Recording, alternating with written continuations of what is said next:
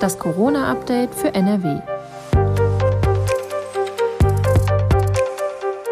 Mit Professor Dittmar und Julia Neikes.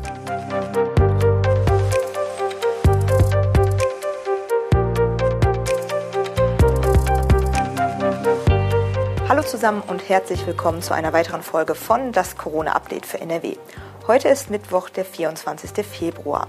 Mein Name ist Julia Neikes und ich arbeite in der Videoabteilung der Funke Mediengruppe in Essen. Professor Ulf Dittmar, Leiter der Virologie am Uniklinikum in Essen, ist mein Gesprächspartner. Hallo, Herr Professor Dittmar. Ja, guten Tag. Bevor wir starten, kommt an dieser Stelle wieder der Hinweis auf unseren Corona-Newsletter, den die Redaktion täglich verschickt, wenn Sie Interesse daran haben. Der Link dorthin steht in der Folgenbeschreibung. Der Rückgang der täglich gemeldeten Fallzahlen setzt sich im Moment nicht fort. Die Fallzahlen stagnieren. Teilweise sind sie zwischenzeitlich auch angestiegen. In NRW lag die 7-Tages-Inzidenz vor zwei Wochen bei 62,7, vor einer Woche bei 56,1 und für den 24. Februar meldet das NRW-Gesundheitsministerium einen 7-Tage-Inzidenzwert von 60,9. Man muss allerdings dazu sagen, dass es regional Unterschiede gibt.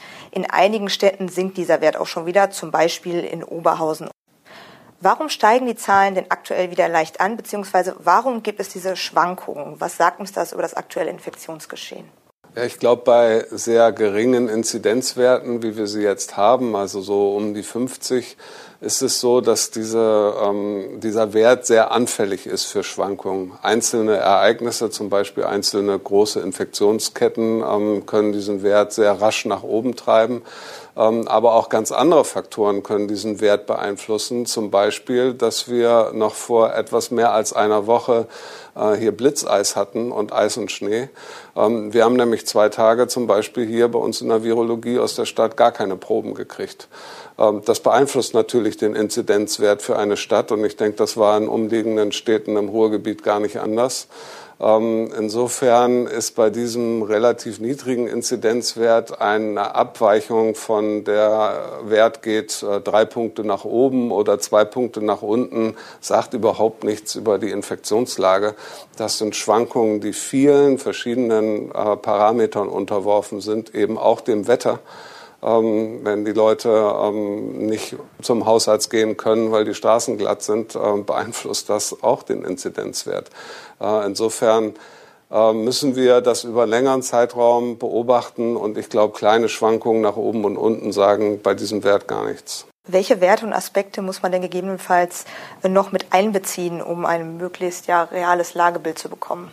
Ja, wir müssen jetzt unbedingt immer mehr die wirkliche Realität in den Krankenhäusern mit äh, in, in den Blick nehmen.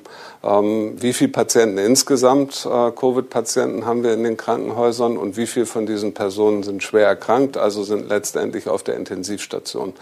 Ähm, das wird immer wichtiger, das zu beobachten, ähm, weil wir wie wir aus Israel wissen, je mehr wir geimpft haben, desto mehr entkoppeln sich die Werte Neuinfektion, Inzidenzwert äh, von dem, was wirklich im Krankenhaus abläuft und wie viele Menschen wirklich schwer erkranken. Ähm, das ist gut so. Wir haben in Israel schon fast eine völlige Entkopplung äh, dieser Werte und viele Infektionen in Israel führen nicht mehr dazu, dass viele Menschen im Krankenhaus landen, ähm, weil vor allen Dingen die älteren Menschen durch Impfung schon alle geschützt sind.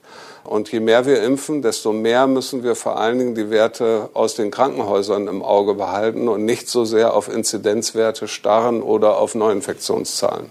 Das heißt, man muss das alles immer im Zusammenhang sehen, um dann nicht ähm, ja, doch panisch zu werden an der einen oder anderen Stelle, wenn dann die Inzidenzwerte mal ein bisschen steigen. Genau, wir müssen das alles jetzt im Zusammenhang sehen. Vor allen Dingen, je mehr wir impfen, werden sich einige ähm, Verschiebungen ergeben und ähm, man kann diese Werte nur im wirklichen Zusammenhang beurteilen. Wir hatten ja auch schon mal vorher darüber gesprochen, dass diese Mutationen ja auch möglicherweise eine Auswirkung haben in Zukunft äh, auf die Infektionszahlen.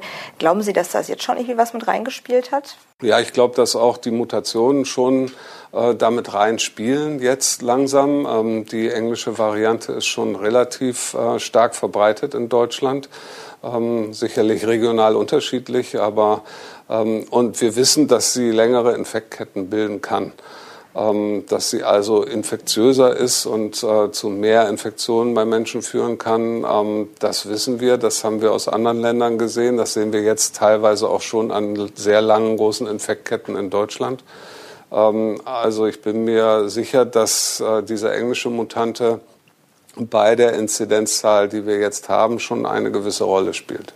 Sie hatten es gerade schon gesagt, man muss die Zahlen im Krankenhaus beobachten, also die Patientenzahlen. In NRW ist es äh, laut dem NRW-Gesundheitsministerium so, dass aktuell, also nach dem Stand vom 24. Februar, 2878 Menschen wegen einer Coronavirus-Infektion im Krankenhaus behandelt werden. Am 20. Januar, also vor fünf Wochen, waren es noch über 4500 Covid-19-Patienten. Die Situation hat sich also eindeutig schon entspannt. Die besonders gefährdete Gruppe der über 80-Jährigen wird gerade geimpft außerdem auch Krankenhausmitarbeiter und Mitarbeiter aus Pflegeheimen. 327.280 Personen haben in NRW inzwischen die zweite Impfung bekommen. So die Angaben des NRW-Gesundheitsministeriums. Das gilt auch für den 24. Februar. Logischerweise ändert sich diese Zahl auch täglich. Ähm, glauben Sie, dass die Impfung möglicherweise schon einen Einfluss auf die Zahl der Covid-19-Patienten in Krankenhäusern hat, also hier in NRW, oder ist das noch zu früh?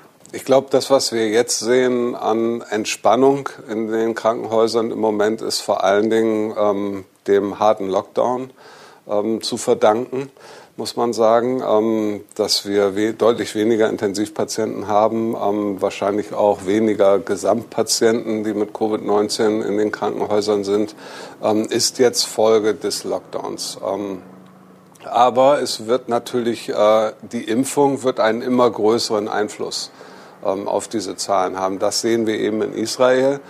Ähm, und wir können auch wahrscheinlich schon annehmen, dass ähm, diese über 80-Jährigen, die jetzt schon geimpft sind und viele, also in einer Stadt wie Essen zum Beispiel, sind schon viele zweitgeimpft. das heißt, die haben schon den hundertprozentigen Schutz. wenn schon diese Personen, die über 80 sind, nicht mehr ins Krankenhaus kommen, selbst wenn sie sich infizieren sollten, entweder sie sind ganz geschützt gegen die Infektion oder sie infizieren sich, erkranken aber nicht mehr schwer, dann macht das schon einen Unterschied, ähm, weil wir natürlich sehr, sehr viele über 80-Jährige auf der Intensivstation hier gehabt haben. Ähm, und das wird das Bild, das Gesamtbild dieser Pandemie ähm, schon an der Stelle verändern. Und vielleicht sehen wir die ersten Effekte davon tatsächlich schon. Wie ist das denn aktuell hier im Uniklinikum in Essen? Wer wird denn hauptsächlich mit einer Coronavirus-Infektion behandelt? Also welche Altersgruppe, ähm, Geschlecht, kann man das so sagen? Ja, wir haben ähm, durchaus noch äh, ältere Personen, also auch wie das äh, im Frühjahr war oder dann in, ähm, im Herbst weil es sind natürlich äh, viele über 80-Jährige, die jetzt alleine selber noch irgendwo leben, sind noch nicht geimpft, ähm, sind noch nicht geschützt. Also wir haben sicherlich äh, eine Altersverteilung, äh, die sich noch nicht so groß unterscheidet von dem, was wir vorher gesehen haben. Ähm, aber wir merken, glaube ich, schon, dass wir deutlich weniger Patienten haben aus äh, Einrichtungen, die ja in Essen zum Beispiel schon zweitgeimpft sind, ähm, Altersheim und Pflegeeinrichtungen, ähm, so dass sich insgesamt, ähm, ich denke, wir sehen einen leichten Trend, aber ich gehe davon aus, dass sich die Altersverteilung von den Patienten im Krankenhaus nach unten verschieben wird. Wir werden einzelne Fälle von auch vielleicht schwer erkrankten jüngeren Patienten sehen. Das haben wir immer gesehen. Aber wichtig ist es jetzt, äh, dass wir erstmal möglichst viele alte Menschen schützen können mit der Impfung. Dass dieses Konzept funktioniert, sehen wir jetzt eindeutig in Israel. Welche Erfahrungen haben die Ärzte denn hier im Uniklinikum in Essen mit den Mutanten gemacht? Gibt es da Unterschiede bei den Krankheitsverläufen und auch bei der Behandlung? Also wir haben noch nicht so viele Patienten mit der Mutante behandelt hier letztendlich oder im Krankenhaus gehabt. Ähm, wir haben jetzt allerdings ähm, einige wenige gehabt, die wir ähm, auch anders behandelt haben. Wir haben nämlich diesen Menschen, das war immer die englische Mutante, sehr schnell, sehr frühzeitig diesen ähm, Antikörpercocktail, dieses Antikörpermedikament äh, gegeben, was auch Donald Trump zum Beispiel gekriegt hat. Das ist auch gerade gegen diese Mutante, gegen die englische Mutante ein hochwirksames Medikament und tatsächlich haben wir eigentlich so gut wie keine schweren Verläufe gesehen, obwohl das gerade Patienten waren, die ein sehr eingeschränktes Immunsystem hatten, also Hochrisikopatienten. Ähm, aber wir haben so gut wie keine schweren Verläufe nach dieser Therapie gesehen und erstaunlicherweise haben wir sogar in einigen Patienten die positiv waren, äh, dann behandelt worden sind und Tage später waren sie negativ, das Virus war verschwunden. Das ist schon eine sehr effiziente, erstaunliche Behandlung, die wir im Moment ähm, eben auch besonders bei diesen äh, Patienten, die die englische Variante haben, durchgeführt haben. Heißt das, die Behandlung ist besonders gut oder ist diese Variante vielleicht gar nicht so wäre super, äh, nicht so schwerwiegend, also führt zu nicht so schweren Verläufen. Doch ich denke, dass diese Behandlung besonders gut ist. Ähm, diese Antikörper können eben, ähm, wenn das Virus sich noch nicht verändert hat, ja, diese Antikörper wirken leider nicht mehr oder nur noch eingeschränkt gegen die südafrikanische und brasilianische Variante. Die sind genau diesem Antikörper, der in der Präparation ist, aus dem Weg gegangen mit einer Mutation. Aber gegen das jetzt normal zirkulierende Virus und gegen die englische Mutante ähm, wirken diese Antikörper sehr, sehr potent und äh, sind in der Lage, das Virus quasi abzuräumen in wenigen Tagen. Es ist ja so, dass die äh, Virusmutationen, das weiß man ja, dass die ansteckender sind und ich glaube, ähm, einige Leute fragen sich doch, was das denn jetzt so für den Alltag bedeutet. Also ob man sich an der einen oder anderen Stelle vielleicht anders verhalten muss. Kann man da so eine Art ähm, Handlungsempfehlung geben? Also gibt es Alltagssituationen, in denen wir eigentlich, nach dem Wissen, was wir über diese ursprüngliche Variante hatten, geschützt sind, wenn wir uns äh, entsprechend verhalten, aber jetzt vielleicht dann doch ja, gefährdeter sind durch diese Variante, die ansteckender ist. Also sei es solche Sachen wie, ähm, dass man 1,5 Meter Abstand hält, dass man jetzt vielleicht doch noch mehr Abstand halten müsste oder sich vielleicht dann kürzer in einem Raum mit mehreren Leuten aufhalten sollte, als man das ursprünglich vielleicht durfte. Also wir sehen aus den Ländern, wo diese Varianten schon früher verbreitet waren oder mehr verbreitet sind als in Deutschland, dass eigentlich die Maßnahmen, die wir bisher alle kennen, auch gegen diese Varianten helfen. Ähm, also der Mund-Nasenschutz äh, hilft gegen die Variante, äh, das Abstand halten äh, hilft gegen die englische Variante. Das hat sich an der Stelle nicht verändert und diese Maßnahmen ähm, gelten weiterhin. Es kann trotzdem sein, wenn man jetzt annimmt, dass äh, man zum Beispiel von dieser Variante weniger Virus braucht, um sich zu, letztendlich zu infizieren, dann könnte es natürlich sein, dass ein Mund-Nasenschutz, der nur 80 Prozent aller äh, Viren rausfiltert ähm, und wo an der Seite eventuell Viren reinkommen könnten, dass das dazu führt, dass man sich doch etwas schneller trotz Mund-Nasenschutz anstecken könnte. Aber es gibt darüber noch keine genauen Daten. Ansonsten gelten die gleichen Regeln, ähm, wie sie jetzt auch äh, für, die, für das jetzt zirkulierende Virus ähm, gelten. Und man sieht, dass diese Regeln auch noch äh, funktionieren, weil das sieht man eben an anderen Ländern. Auch in England sind die Zahlen ja ähm, stark runtergegangen. Die Inzidenzzahl oder die Neuinfektionszahl ähm, ist äh, um sechs, um den Faktor sechs gesunken in den letzten Wochen.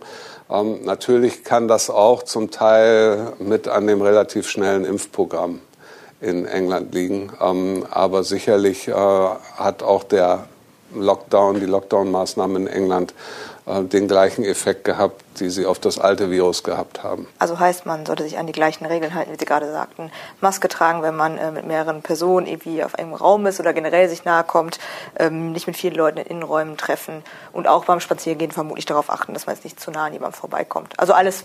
Genau, es ist eigentlich alles wie gehabt. Es gelten die gleichen AHA-Regeln. Es ist nur so mit der Variante, dass ähm, Verstöße gegen diese AHA-Regeln drastischer bestraft werden, indem gleich mehrere Menschen oder viele Menschen Menschen sich in einem Raum infizieren können, ähm, als das vielleicht mit, der, mit dem jetzt bisher zirkulierenden Virus der Fall war. Äh, da wissen wir ja, dass nicht alle Menschen davon betroffen waren. Selbst Personen, die in einem Haushalt mit Infizierten gelebt haben, haben sich nicht unbedingt infiziert, sondern teilweise nur 25 Prozent der Personen, die hätten infiziert werden können, sind infiziert worden. Äh, das ist mit der neuen Variante wahrscheinlich höher. Und Nichtbeachtung der Hygienemaßnahmen führt wahrscheinlich dazu, dass sich sofort mehr Personen infizieren können, als wir das bisher kannten.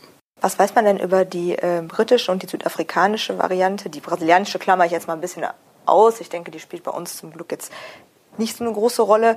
Äh, was weiß man denn über die Infektiosität bei diesen Varianten? Also ist man möglicherweise schneller infektiös oder auch länger? Ja, es gibt da noch nicht viele gute Daten drüber. Es gibt jetzt eine erste Studie ähm, über die englische Variante, die nahelegt, dass solche Personen, die infiziert sind, länger infektiös sein können.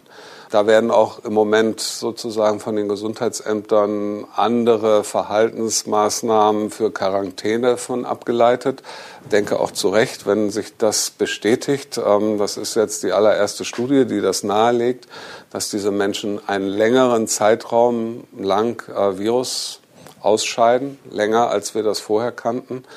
Das würde bedeuten, sie sind auch länger, wenn sie unerkannt sind, eine Gefahr für ihre Umgebung, um äh, andere Menschen zu infizieren.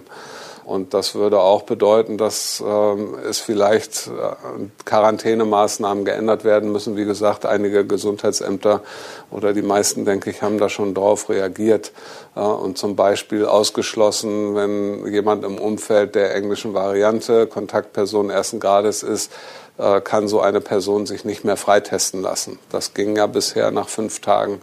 Bei Nachweis einer englischen Variante ist das nicht mehr möglich. Ich springe nochmal zurück in meinem Fragebogen zu einer Frage, die ich quasi vorhin übergangen bin, und zwar zum Thema Impfungen ähm, für Lehrer und Lehrerinnen in Grundschulen und für Kita-Personal.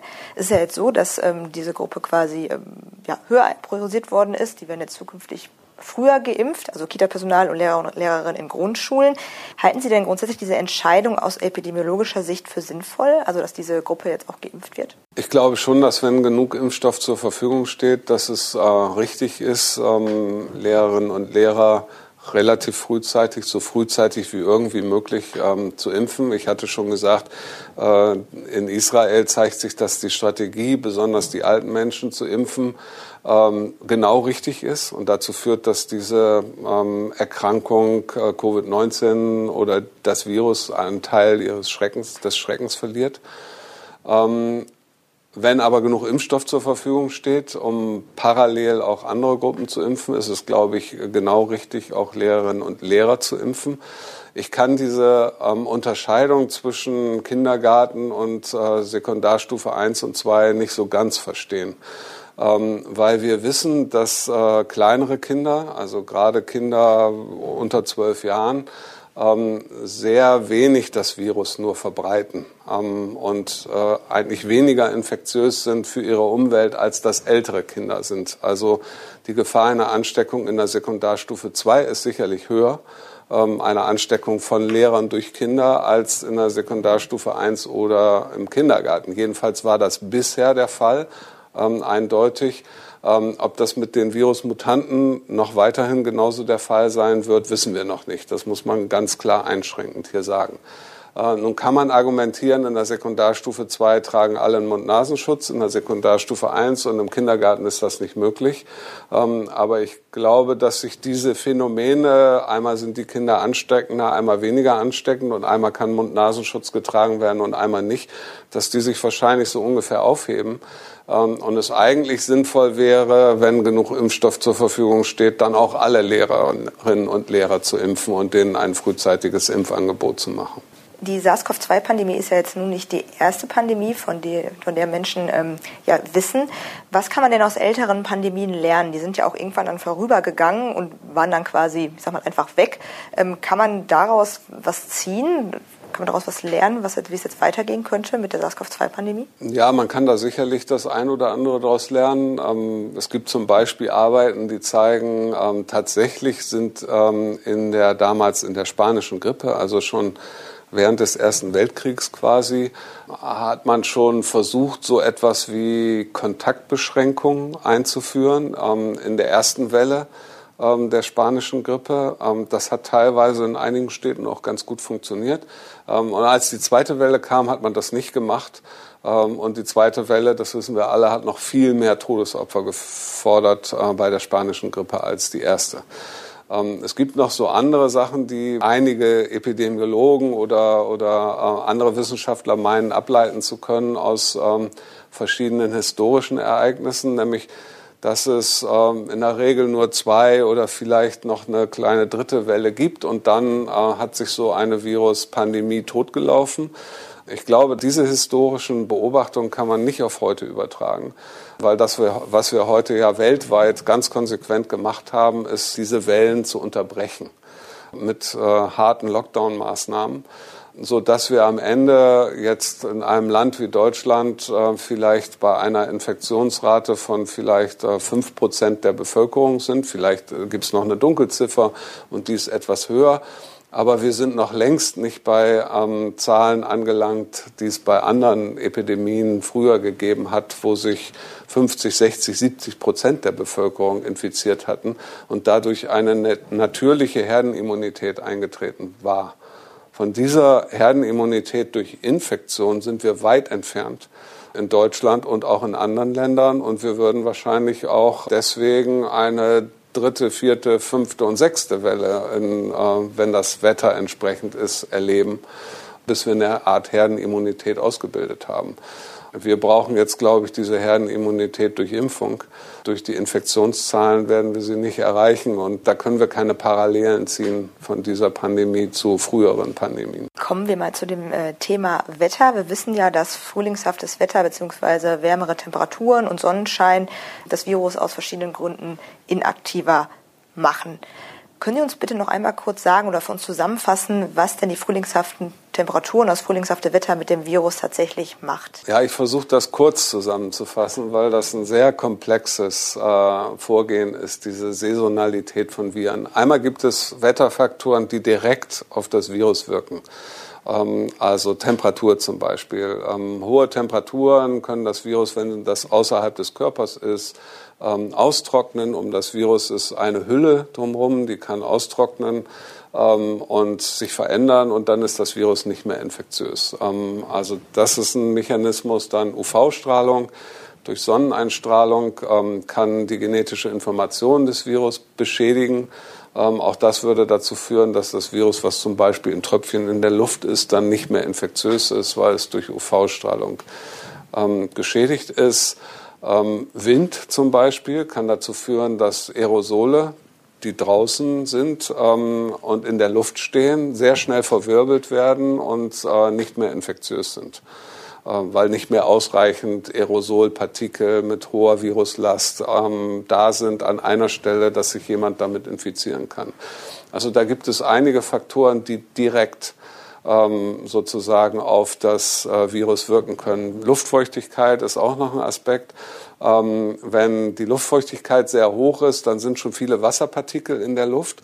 Wenn jemand dann ähm, Wasserpartikel ausatmet mit Virus drin, wird das Virus in diesen Wasserpartikeln schnell verdünnt, dadurch, dass es sich äh, assoziiert mit anderen Wasserpartikeln. Die Viruszahl in diesen Wasserpartikeln sinkt sehr schnell ähm, und diese Aerosole sind oder diese Tröpfchen sind dann nicht mehr infektiös für andere Menschen. Deswegen ist bei trockener oder äh, geringer Luftfeuchtigkeit die Infektionsgefahr draußen und auch in geschlossenen Räumen tatsächlich höher. Das sind so direkte Faktoren, aber dann gibt es eben viele indirekte Faktoren vom Wetter und von der Jahreszeit auf den Wirt. Ähm, wenn es regnet, halten wir uns alle in geschlossenen Räumen auf und sind nicht draußen auf der Straße. In geschlossenen Räumen kann man sich viel schneller anstecken als draußen. Ähm, die Gefahr steigt also, ähm, wenn es regnet, dass sich ein Virus verbreitet, obwohl es gar keinen direkten Einfluss auf das Virus hat. Das ist so ein Beispiel. Und ein anderes Beispiel ist das Immunsystem. Unser Immunsystem ist im Winter und im Sommer doch recht unterschiedlich. Wir ernähren uns vitaminreicher, besser, weniger Fettanteile im Sommer ähm, als im Winter. Deswegen funktioniert unser Immunsystem besser im Sommer. Vitamin D zum Beispiel ist auch ein Faktor, der mit Sonnenlicht gebildet wird. Ähm, auch das äh, kann im Winter fehlen, sodass wir insgesamt uns auch besser wehren können gegen eine Virusinfektion im Sommer ähm, als das im Winter der Fall ist. Also ganz viele verschiedene Bausteine, die zusammenkommen und die letztendlich zu einer Saisonalität von Viren führen, was bedeutet, im Winter finden wir die gesamten Infektionen und im Sommer gibt es deutlich weniger Infektionen. Vielleicht können wir gleich noch darauf zu sprechen kommen, warum es im Sommer trotzdem Infektionen geben kann und wir das ja auch mit SARS-CoV-2 erlebt haben. Genau, Sie sagten es gerade schon. Die Frage ist ja, also das Wetter wird ja auch in den nächsten Tagen frühlingshaft äh, sein, äh, was ja gut ist für uns und uns vielleicht auch hilft, dann die Zahlen niedrig zu halten. Ähm, warum dürfen wir denn dennoch nicht leichtsinnig sein, wenn die Temperaturen steigen, beziehungsweise sag ich mal, 14 Grad äh, sind plus Sonne. Also wo lauern dann durchaus trotzdem Gefahren? Ich hatte das eben schon erwähnt, dass sozusagen viele Faktoren zusammenkommen und das führt dazu, dass der R-Wert, die Reproduktionsrate des Virus sinkt. Und wir wissen, der R-Wert ist wichtig. Wenn der R-Wert unter 1 ist, dann haben wir eine abfallende Zahl von Infektionen. Wenn er deutlich über 1 ist, dann sehen wir immer mehr Infektionen. Also im Sommer mit diesen Umweltfaktoren sinkt der R-Wert eines Virus. Wenn wir uns aber falsch verhalten, dann äh, ist dieses Absinken des R-Werts nicht ausreichend, um den R-Wert unter 1 zu drücken. Äh, das haben wir schön zum Beispiel in den USA gesehen im Frühjahr, in den Südstaaten. Ähm, da waren schon hohe Temperaturen. Eigentlich war es für das Virus keine optimalen Verhältnisse mehr in den Südstaaten. Trotzdem haben in den Südstaaten ständig diese Gottesdienste mit Singen stattgefunden, wo sich das Virus rasant als Superspreading-Events verbreitet hat. Ähm, und wenn man so ein Verhalten als Wirt an den Tag legt, dann hilft einem das Wetter nicht ausreichend, um den R-Wert unter 1 zu drücken. Der R-Wert lag trotzdem ständig in den Südstaaten, in den USA über 1, weil es diese großen Superspreading-Events gab ähm, so dass die Infektionszahlen stiegen und nicht gesunken sind, obwohl der Frühling eingesetzt hatte und ähm, eigentlich schon der Sommer nahte. Wir können uns also nicht nur aufs Wetter verlassen und äh, alle Maßnahmen über Bord werfen. Ähm, die Maßnahmen zusammen mit dem Wetter werden einen entscheidenden Vorteil bilden. Apropos Maßnahmen, nächste Woche am 3. März ist ja der nächste Corona-Gipfel. Das heißt, ähm, Bund und Länder werden sich dann wieder zusammensetzen, diskutieren und überlegen, wie es weitergeht in der Pandemie, ob es Lockerungen gibt, wie es Lockerungen gibt, wann die Lockerungen kommen. Was glauben Sie, was kommt dabei rum? Das ist schwer vorherzusagen. Es werden ja schon einige Sachen diskutiert, ähm, ob es Lockerungen im bestimmten Bereich, also im Einzelhandel zum Beispiel, ähm, geben kann. Ich glaube, das muss auch diskutiert werden. Ich habe das schon mehrfach an dieser Stelle gesagt. Ich glaube, alle Orte, wo sich Menschen auf beiden Seiten mit einem vernünftig getragenen, möglichst medizinischen Mund-Nasenschutz begegnen, stellen ein geringes Risiko dar.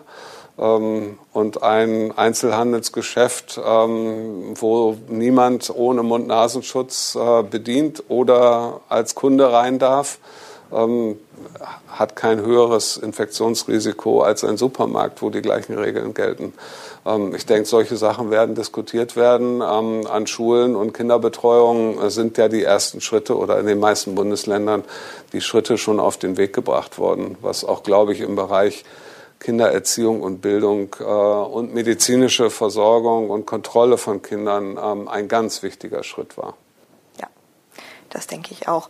Dann warten wir mal ab, was äh, nächste Woche bei dem Corona-Gipfel ja besprochen wird und was dabei rumkommt und sprechen dann in der nächsten Podcast-Folge, die dann am nächsten Freitag veröffentlicht wird, auch aktuell über die Ergebnisse. Wenn Sie bis dahin Fragen haben zum Thema Corona, dann können Sie uns jetzt wieder eine Mail schreiben an coronafragen.funkemedien.de. Wir sind dort wieder erreichbar und freuen uns natürlich über Post.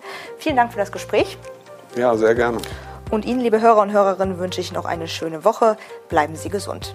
Tschüss. Ein Podcast der WAZ, WP, NRZ und WR.